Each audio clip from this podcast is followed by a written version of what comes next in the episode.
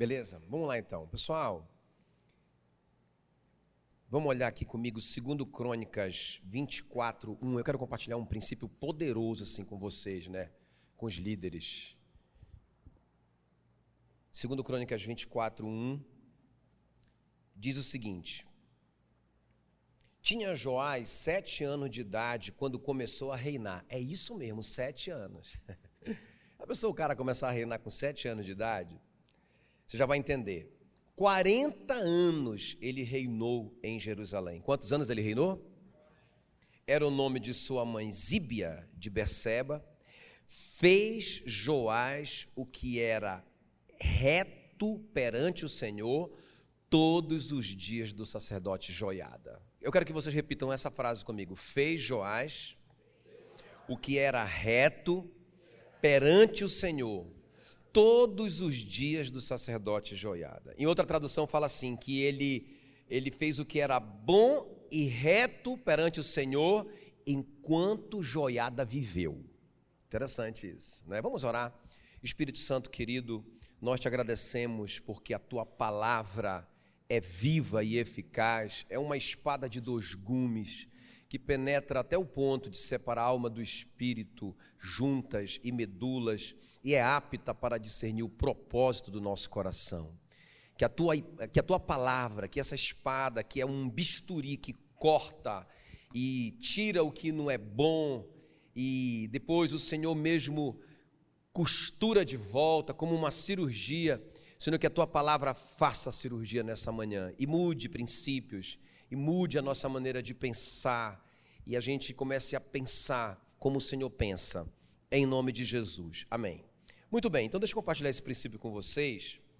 É, primeiro explicando aqui né, que o Joás, que começou a reinar com sete anos e reinou 40 anos, foi um dos grandes reis não é, de Judá. E é interessante, ele foi um bom rei, enquanto Joiada viveu. E assim, é muito legal isso porque a gente sabe, é, o capítulo anterior fala que é, depois da morte do pai do Joás, não é? O que aconteceu? A, a perversa Atalia, quem está comigo aqui? A perversa Atalia matou toda a descendência do rei. Por quê? Por que, que ela matou? Porque ela, ela queria reinar na marra, ela não era uma descendente de Davi, ela não podia reinar, mas ela, então ela usurpou o trono, ela matou todos os filhos do rei, não é?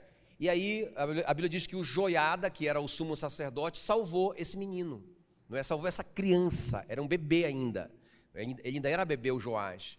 E ele salvou, não é? Ele e a esposa dele salvaram o, Joás da perversa Talia. Então, por seis anos, ele escondeu o Joás da perversa Thalia. A Thalia reinou, e foi terrível o reinado da, da Thalia. Só que aconteceu o seguinte: a Bíblia diz então que o Joiada, ele, ele começou a conspirar, não é? ele começou a, a, a, a desafiar o povo de Judá, não é?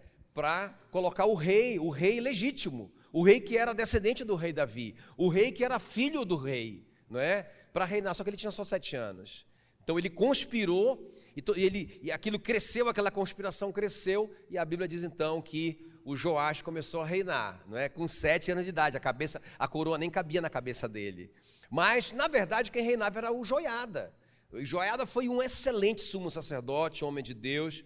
Irmãos, e o Joiada aconselhou Joás, e, e, ele, e aquele reino foi um reino muito próspero, muito bem sucedido. Mas o que aconteceu? A Bíblia diz que quando o Joiada morreu, não é? Quando o Joiada morreu, ele já morreu com 110 anos de idade, mas o Joás já estava reinando há 40, quase 40 anos, não é? Estava indo muito bem, estava muito bem, mas quando ele morreu, ele perdeu esse conselheiro, não é? Ele perdeu essa cobertura espiritual. Ele perdeu essa pessoa que confrontava ele, não é? Essa pessoa que corrigia ele. Ele perdeu. Não é? E aí, irmãos, a gente vai ver uma grande tragédia que aconteceu, não só na história de Joás, mas na história de Judá. Né? Então, eu quero falar com vocês aqui um tema assim: não deixe o joiada morrer. Né? Eu estava pensando em mim mesmo quando, quando eu pensei nessa palavra, porque, irmão, é tão sutil, tão sutil. Eu estou longe do pastor Genildo, que é o meu joiada, que é uma pessoa que me corrige, não é? A, a, a, a gente já ouviu falar muito isso, né? Que mau hálito só sente quem está perto. A pessoa não sente que tem mau hálito. Quer ver? Todo mundo fazendo um teste aí, bora ver. Bora ver aí. Todo mundo, vai lá, vai. Quem está com mau hálito? Deixa eu ver aí. Quem está? Ninguém, né? Mas se eu for aí, aí vai mudar. Mas por quê? Porque nós precisamos de alguém que nos ama o suficiente e é franco o suficiente para dizer: você está indo pelo caminho errado. Né, irmãos? E eu, né, por que, que eu pensei muito nisso aqui? Porque, poxa, a gente está longe, está longe de mim, não é? E, e, é tão sutil a gente se afastando, tão, tão, tão sutil a gente ficando sozinho, e tão sutil a gente achando que a gente já sabe, não é? Eu estou no ministério há 21 anos, não é? Então eu posso começar a pensar, rapaz, eu já sei, já aprendi, eu não preciso mais de ninguém, e aí eu mato o meu joiada no meu coração. Quem está me entendendo? O que eu estou falando, não é? Aí eu mato o meu joiada, né? eu não, não busco mais conselho, não é? Quando eu piso na bola eu já não confesso mais, não é? Eu já não peço uma opinião porque eu já sei, eu sou cara, já tenho visto tanta coisa, então eu já sei o suficiente, né, irmãos? E aí eu, eu, vendo a história desse camarada que foi um rei bom, fez Joás o que era bom e reto perante o Senhor, enquanto Joiada viveu. Não é? Quando Joiada morreu, qual que deveria ter sido a atitude do Joás? Ele deveria ter se submetido ao próximo sumo sacerdote, que inclusive era o Zacarias, filho do Joiada. Não é? Era isso que ele deveria fazer, mas não, ele já estava, eu já tenho muita experiência, já estou aqui há 40 anos, eu sou o cara, olha o sucesso que eu tenho aqui, ó. olha aqui o que eu realizei, eu sou faixa preta mesmo, não preciso mais de ninguém. E aí começou a decadência do rei Joás. Não é? Então vamos ver comigo rapidamente, é, porque logo quando, depois que o Joiada morreu, ou seja, 40 anos de reinado, aí aqui no versículo 17 desse capítulo 24, Diz assim: olha, depois da morte de Joiada, vieram os príncipes de Judá e se prostraram perante o rei, e ele os ouviu. Então, irmãos, quando Joiada estava lá, os príncipes estavam lá pressionando. Irmão, sempre, sempre, onde, onde, tem, onde tem um pastor, tem uma liderança, não é? Vocês não concordam com tudo com, comigo, não é? Mas sempre aonde tem uma liderança e tem liderado, sempre vai ter discordâncias. Vocês sempre vão ter discordâncias, não é? Agora vamos dizer que vocês têm discordâncias em princípios, que não é o caso, né? Que vocês são tudo crente, homem de Deus.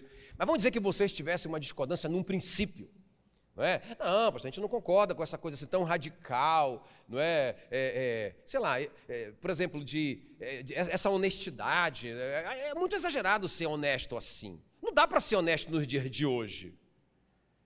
Aí imagina se vocês começam a me pressionar sobre isso. Eu, eu, por favor, só estou fazendo uma ilustração grotesca, né, para vocês entenderem. E aí eu, eu digo, é, talvez não seja tão radical assim. Só que tem uma liderança em cima de mim. então imagina se eu concedo isso para vocês, não é?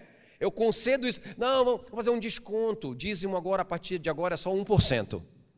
Porque, pastor, vamos, vamos, vamos, venhamos e convenhamos, 10% é muita coisa, a gente já paga muitos impostos. Aí vamos dizer que eu concedo com isso. Irmão, eu tenho uma liderança que vai dizer para mim, meu irmão, você está concedendo, está errado. Existe um princípio, existe uma lei de Deus, você não pode fazer isso. Mas quando eu sou o topo, quando não tem mais ninguém em cima de mim, irmão, vocês estão perdidos. Nunca confie num líder que não tem um líder em cima dele. Quem está me entendendo? Nunca, jamais. Nunca se coloque debaixo de uma liderança que não tem uma liderança. Não faça uma loucura dessa. Irmãos, e o que aconteceu com Joás? Ele virou topo. Então, quando Joiada morreu, e os príncipes foram lá, não, muito radical isso, esse negócio de não poder, é uma imagenzinha, poxa, uma imagenzinha. Isso não é uma idolatria tão grande. É só uma imagenzinha. Quem está me entendendo? Não tinha mais o sumo sacerdote joiada para dizer: tu está doido, camarada. Tu está louco, está aqui a palavra, está aqui a constituição do reino. Você não pode fazer isso, rapaz. Não tinha mais um cara que tinha liberdade para ele, para falar com ele com amor e com verdade. A Bíblia diz que é, é, Jesus é cheio de graça e Verdade. Ah, ah não, Jesus é muito amoroso. Jesus passa a mão na cabeça. Negativo. Na minha Bíblia fala que ele é cheio de graça e cheio de verdade. Quem está me entendendo? Tá bom, gente? Então, vamos ver aqui rapidamente né, o que, que aconteceu depois da morte do Joiada e quando os príncipes se aproximaram e o Joás começou a quebrar princípios. Então, a primeira coisa que aconteceu aqui, entrou a idolatria de volta. Aquilo que por anos foi, foi foi tirado do meio do povo, não é? no reinado do Joás, através da influência do sumo sacerdote Joiada, voltou imediatamente. Quer dizer, agora o cara não tem mais alguém para falar na vida dele, para mandar nele. Não é, irmãos? Pronto, aí olha só, versículo 18. Deixaram a casa do Senhor Deus de seus pais, serviram aos portes ídolos e aos ídolos, e por esta sua culpa veio grande ira sobre Judá e Jerusalém. Então, a primeira coisa que aconteceu aqui, irmãos, aquilo que era inegociável, por exemplo, quer ver, ó, isso é sutil, né? Pastor, nós nunca vamos fazer isso. Eu não preciso ter um, um líder em cima de mim para eu não, não cultuar um, um, uma imagem. Irmão, a idolatria é mais do que isso. O apóstolo Paulo disse, por exemplo, não é, em Colossenses 3,5, que a, a, a, a avareza é idolatria. Né? Então vamos lá. Aí, vamos dizer que eu sou um discipulador seu, eu sou uma influência sua. Não vou falar eu porque eu sou pastor, vamos dizer que o Willi, né? É influência, deixa eu ver de quem tem algum discípulo do, do Willi aqui? O, o Cris. Tá. Aí o Cris, aí o Cris começa assim, tipo, idolatrar, vamos dizer, o filho. Não é? Tá amarrado, por favor, me entenda, né? Só estou usando a ilustração Aí vamos dizer que, ou seja, idolatrar a ponto de quebrar princípios por causa do filho, ceder coisas para o filho que está contra a Bíblia. Por exemplo, ah, não disciplina o filho quando precisa disciplinar. Ah, não, é assim mesmo, coisa de criança. Mas aí ele tem um joiada na vida dele, para nortear ele de acordo com a palavra. Não, Cris, isso é idolatria, cara. Você tirou Deus do centro da sua vida, você colocou o filho. Tem gente que coloca tem gente que coloca o dinheiro, tem gente que idolatra o trabalho. Não é? Então, tudo que tira o lugar de Deus da sua vida, que é o centro, amar a Deus acima de todas as coisas, não é? Que é o primeiro mandamento. Tudo que tira o lugar de Deus é idolatria. Então, quando você tem alguém que pode, que sente cheiro de mau hálito, e que tem liberdade para dizer na sua vida: olha, porque, irmão, venhamos e convenhamos, tem que ter muita intimidade para dizer para a pessoa que ela está com, com mau hálito. E tem que ter muito amor também, porque às vezes a gente tem intimidade, mas não ama o suficiente, não é? A ponto de, poxa, eu não quero que essa pessoa passe essa vergonha, não é? Não quero isso. Está entendendo? Então você, você fala, você está quebrando um princípio, porque você está tirando Deus do centro. Quem está me entendendo? Então agora o Joar não tem mais esse, esse limite. Agora ele ficou uma pessoa sem limite. Não tem ninguém mais para corrigir ele. E aí ele vai ele vai entrando, irmão, na idolatria, eles vão perdendo a noção. Daqui a pouco eles começam a colocar ídolos até dentro do próprio templo. Ok, queridos? Muito bem. É, vamos avançar mais um pouquinho aqui. A segunda coisa aqui, que aconteceu logo depois da morte do Joiada, quando Joás agora não tinha mais alguém não é, para falar na vida dele com autoridade, ele começou a desprezar a palavra profética. Olha só o que diz aí o versículo 19: Porém, o Senhor lhe enviou profetas para o conduzir a si. Estes profetas testemunharam contra ele, mas ele não deu ouvido. Olha aqui para mim. Então, irmãos, é outra coisa aqui, né? Outra coisa. Porque quando ele começou a sair dos caminhos do Senhor, toda vez que nós saímos, escuta bem aqui, ó. Toda vez que nós saímos do caminho do, do, do caminho do Senhor em alguma área na nossa vida, você pode crer, Deus vai tentar falar com você. Primeiro ele vai tentar falar com você pessoalmente. Esse é o certo, porque se o Marcos pisar na bola comigo de alguma maneira, qual que é o certo? Se teu irmão pecar contra ti, vai e argumenta entre tu e ele somente. Se ele se convencer, não é? Você ganhou seu irmão. Então, o primeiro passo que Deus ensina é eu resolver com ele. Então, se Deus ensina um negócio desse, ele vai fazer diferente? Então, quando você sai do prumo, Deus tenta falar com você pela palavra dele, no seu relacionamento pessoal com ele, na sua vida de oração. Deus tenta te acessar. Deus tenta te encontrar para falar contigo, porque Ele não vai falar, Ele não quer falar, Ele não, ele não precisa falar comigo através do, do, do, do, do pastor Ricardo.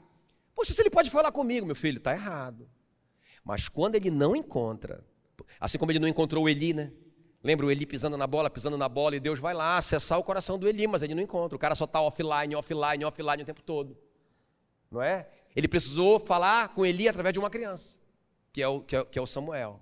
Então, então escuta bem, quando o cara, qualquer um de nós que sai do prumo, Deus vai precisar, tentar, vai tentar nos corrigir pessoalmente. Se ele não conseguir, e a culpa não é dele, é nossa, ele vai falar com alguém, e alguém vai falar com você. Né? Eu lembro, eu lembro assim, uma, uma experiência muito, muito vívida assim, na minha vida, que marcou muito forte, foi quando eu estava aqui na construção desse templo. Irmãos, eu, tava, eu acordava de manhã preocupado com as contas, com as lutas, e, e sabia, eu, eu, já acordava de manhã e já saía para o telefone, era, foi uma loucura. E eu lembro que eu estava tão correndo, tão correndo, que um dia uma irmãzinha da igreja, acho que ela só profetizou uma vez na vida dela e foi essa. Para não dizer que era uma profeta, né, uma profetisa profissional. Aí eu entrei na igreja e ela falou, pastor, eu tive um sonho com o senhor. Aí eu meio correndo, o que foi, irmã? Eu vi o senhor atravessando uma ponte. E aí, lá em cima da ponte, o senhor parava e caía um cheque do seu bolso. Só que o cheque era uma planta de uma construção. E a planta era tão grande, tão grande, tão grande que o Senhor ficava e o Senhor tentava dobrar aquela, aquela, aquele papel, aquele papel ficava tão grande e o Senhor pum, caía da ponte. Me acordei assim, disse, meu Deus do céu. Irmão, naquela hora mesmo, eu lembro que eu estava entrando na igreja, eu já nem me concentrei mais, preguei. Quando terminou o culto, eu chamei a Mônica. Mônica, eu queria que você assumisse tudo da igreja, tudo da, da, da construção. eu não quero me preocupar com nada. Eu não quero me preocupar com nenhum prego, com nada. Eu, eu não quero mais nem saber dessa construção. Cuida, eh, isso tem um preço. A gente paga. Deus não estava me acessando. Eu tenho que confessar isso para vocês. Ele não estava me encontrando. Eu estava tão ansioso fazendo a obra de Deus que eu não conseguia ter um relacionamento com Deus para Ele falar no meu coração. Precisou de um profeta. Quem está me entendendo? É por isso que tem gente que só vai atrás dos profetas, porque Deus não consegue mais falar com ele. Porque se Deus está falando com você, meu irmão, você não precisa de profeta nenhum. O profeta vai servir só para ele confirmar o que Deus está falando com você. Quem está me entendendo? Terceiro lugar, então, a primeira coisa, ele começa a desprezar. Deus manda o profeta, então, né? A segunda coisa ali. E ele já não dá mais ouvido, não é? é a primeira, né? Idolatria. Começa a entrar a idolatria. Ele começa a tirar Deus do centro e não consegue perceber isso. A terceira coisa, olha aqui para mim. Ingratidão. Diga ingratidão. Ingratidão. Versículo 20 fala que o Espírito de Deus se apoderou de Zacarias, filho do sacerdote Joiada o qual se pôs em pé diante do povo e lhe disse: Assim diz Deus. Olha, outro profeta falando com ele: Por que transgredis os mandamentos do Senhor de modo que não prosperais? Porque deixastes o Senhor, também ele vos deixará conspiraram contra ele e o apedrejaram por mandado do rei no pátio da casa do Senhor. Assim o rei Joás não se lembrou da beneficência que Joiada, pai de Zacarias, lhe fizera, porém matou-lhe o filho. Este, ao expirar, disse: O Senhor verá, o Senhor verá e o retribuirá. Agora olha aqui para mim, irmão, pensa, pensa na maldade desse camarada o Joiada deu a vida por ele. O Joiada arriscou a vida dele com a perversa Atalia.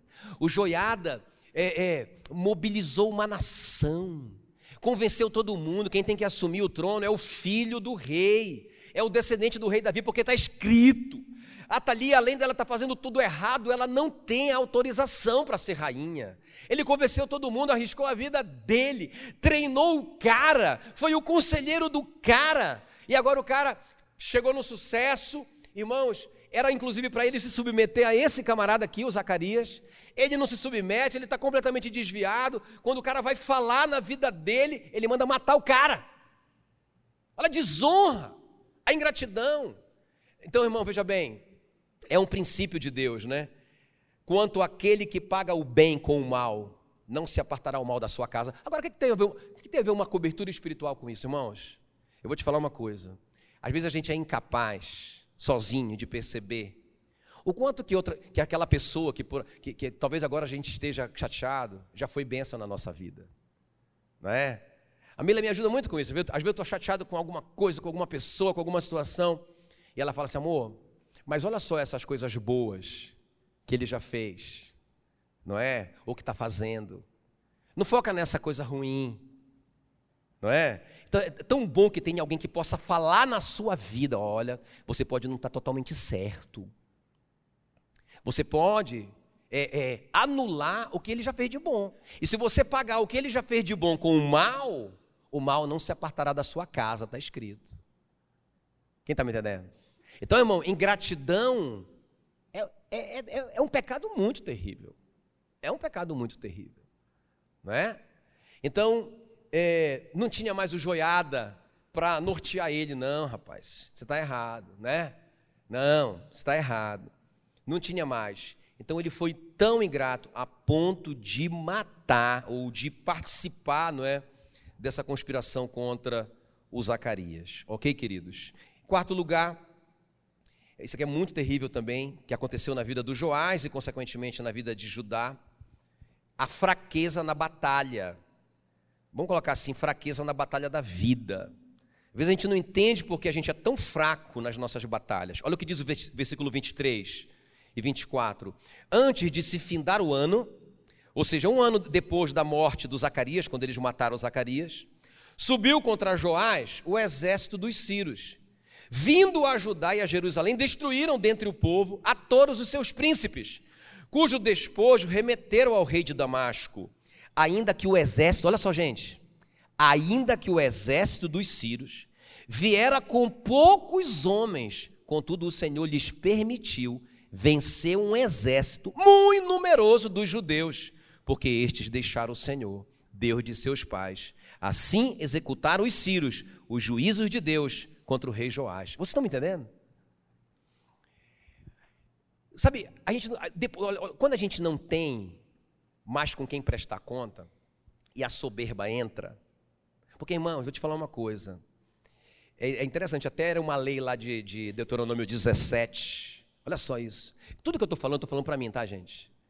Eu, tudo que eu estou falando, estou falando porque assim, que Deus falou tanto no meu coração. Meu Deus, me guarda disso. Meu Deus, tenha misericórdia de mim. Me, sabe? Porque isso. Olha as consequências na vida desse camarada, gente. Não é? Sabe, essa idolatria, tirar o, tirar o lugar de Deus da vida dele. Não é essa ingratidão de não conseguir, de, de não conseguir perceber as coisas boas, que as, perceber as coisas boas que as pessoas estão fazendo na minha vida, não é? Irmão, pensa bem. Meu Deus do céu. Aí, isso aqui é muito, muito forte, porque às vezes a gente não entende, não é? Por que, que as coisas dão tão erradas. Então, Pensa, o cara tem um exército muito grande. O inimigo dele tem um exércitozinho desse tamanho. Mas o exército do inimigo, pensa bem, é, é, eu digo assim que é, é, quando a gente está com Deus, o pequeno vence o grande, o Davi vence o Golias. Quando a gente está sem Deus, irmão, o, o, o, o grande que somos nós, sem Deus, perde para o pequeno. A gente, a gente que vira o Golias. Quem está me entendendo? A gente que vira o Golias. Agora, é muito, muito forte isso, gente. Então veja bem. Por isso que a gente precisa ter alguém, não é? Porque quando a gente não tem, o orgulho entra. Aí eu estava falando, Deuteronômio 17, olha só. Que a primeira coisa que o rei tinha que fazer, né, era, era ter um livro, é, o livro da lei, para meditar nele todos os dias da sua vida, para que ele não se ensoberbecesse. Porque se ele se ensoberbecesse, aí, irmãos, a Bíblia diz que Deus dá graça ao humilde, mas resiste ao soberbo. É por isso que o Joás, com um exército grande, perde a batalha. Por quê? Porque como ele se ensoberbeceu, agora é Deus que está com a mão no peito dele. Quem está comigo? Então aí o cara está aqui, ó. Deus com a mão no peito do camarada. O cara sai expulsando os demônios. Sai, demônio! Mas pensa, meu, se o cara pode expulsar Deus. Né? Sai, Deus, em nome de Jesus. É Deus com a mão no peito do camarada, porque Deus resiste ao soberbo. Quem está me entendendo? Irmão, eu vou te falar, não é fácil para mim. E não é fácil para você se submeter a alguém, prestar conta com alguém, de, de ser transparente com alguém. Não é fácil para ninguém. Não é. Tem, tem esse que diz assim, não é fácil, eu consigo, eu sou bonzão. Não, já está soberbo. porque é difícil, porque, porque a submissão lida com o nosso orgulho. Sabe o que é submissão? É estar debaixo da missão do outro. Quem quer estar debaixo da missão do outro, irmão? Quem que tem um sonho de, igual o do João Batista? Não, beleza, a minha, a minha missão é estar debaixo da missão dele, importa que ele cresça ou diminua. Todo mundo quer ser o dono da sua missão, irmãos. Essa é a natureza humana, essa é a natureza caída, esse é fruto da carne. A gente quer ser dono do nosso nariz. Quem está me entendendo? Então eu falo isso para mim, porque, cara, isso é muito sutil. Aí eu vou ficando sozinho. A, Bíblia diz que o, o solitário busca o seu próprio interesse e se rebela contra a verdadeira sabedoria. Então eu vou ficando sozinho porque eu não quero me abrir, porque vai, vai, vai se eu me abrir, todo mundo vai saber, então é, é, vai, vai, ficar mal a minha performance, e, e aí eu, eu prefiro não me abrir, eu prefiro não me submeter, e eu prefiro tomar conta da minha vida sozinho. Não é muito sério isso, gente? Então, aí o cara fica, aí o cara fica fraquinho na batalha. Aí vem o inimigozinho, miserável como o diabo, que já foi derrotado na cruz, e pinta e borda com os crentes que tem um exército de anjos poderoso e que tudo. Aí perde a batalha. Por que eu estou perdendo a batalha? Pode ser por causa da soberba.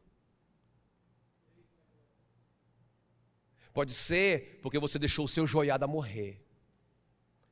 Quem está me entendendo que é sutil? Não é? Quem está me entendendo que é sutil? Eu tenho, eu, eu, eu, a gente tem um código né, na igreja da paz que o discípulo busca o discipulador. Não é? Então não é o pastor Janino que me liga, eu que tenho que ligar para ele. E pensa, irmão, eu estou na correria, às vezes, meu Deus do céu, e, e às vezes eu ligo e ele está em alguma coisa que ele não pode me atender. É? Aí eu posso justificar, né? Ah, não, eu liguei e ele não me atendeu, então. Né? Mas, irmão, não é, o discipulado não é para ele, é para mim. E não é porque ele é o sabe tudo, disso, isso, não, não é isso, é porque Deus, irmão, Jesus, quando ele foi olha aqui para mim, quando Jesus foi começar o ministério dele, antes dele começar o ministério dele, ele foi batizado no Jordão pelo João. Já parou para pensar nisso? Mateus 3. Quando Jesus, quando João viu Jesus na fila do batismo, ele, ele quase desmaiou. Como assim? Eu? Não, eu, eu, o Senhor que tem que me batizar.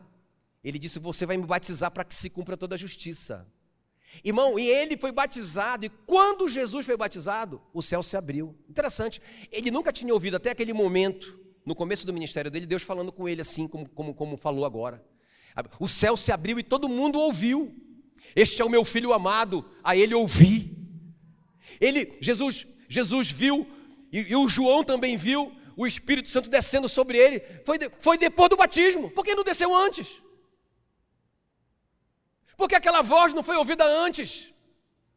Por que, que Jesus só foi enviado para lutar contra Satanás no deserto depois do batismo? Por que, que não foi antes? Porque ele não tinha se submetido a ninguém, a um homem. O Filho de Deus se submeteu a um homem.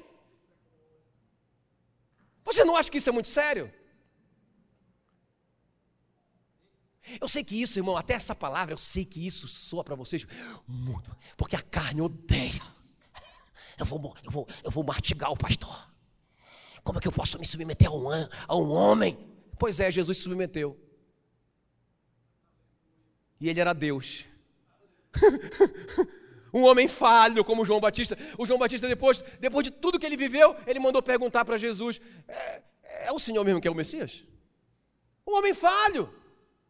Depois, Jesus disse para os discípulos dele: Fala para João, olha, os mortos estão ressuscitando, eu estou curando os enfermos, expulsando demônios. Fala lá para ele, rapaz, sou eu mesmo.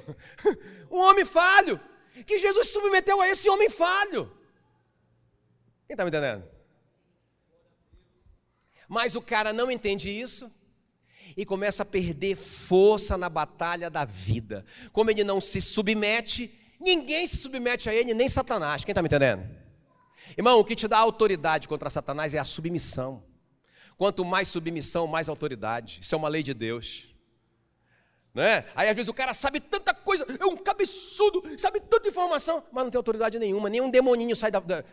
Nada acontece, porque ele não tem autoridade nenhuma, ele não, ele não oferece autoridade. De Deus não se zomba, o homem só colhe o que ele planta. Se ele planta submissão, ele vai colher autoridade. E último lugar, desonra.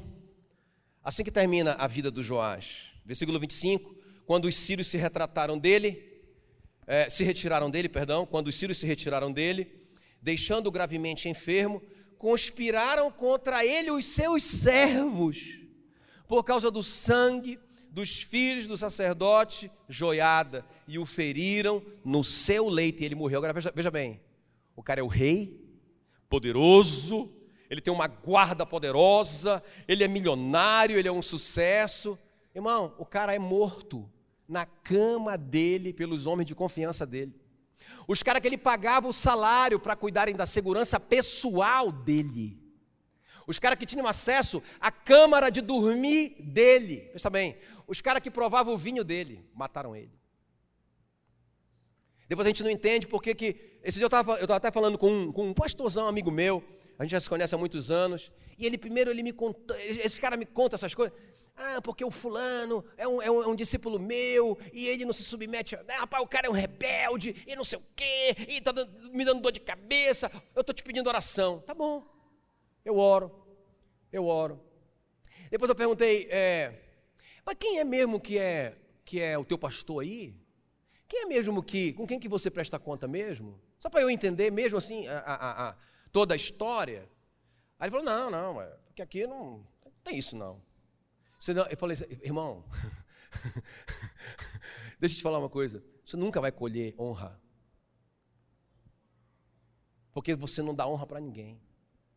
De Deus não se zomba, o homem só colhe o que ele planta. Quem está me entendendo? Como é que você quer que alguém te obedeça se você não obedece ninguém? Esse cara não presta conta comigo. Você presta conta com quem mesmo? Essa mulher rebelde não, não, não é submissa. Aí eu pergunto para um marido desse: a quem você é submisso? Será que o problema da mulher sozinha, isoladamente? É esse filho que não se submete, rebelde. Quem está me entendendo? Não deixe o joiada morrer na sua vida. Amém, queridos? Não deixe, não deixe. Preste conta, seja submisso de verdade. De, você sabe, você sabe a verdade verdadeira. Não adianta, né? Ah, eu sou submisso. Eu, eu, eu, eu confessei que eu, que eu roubei uma corda. Mas eu não falei que tem um boi lá na ponta.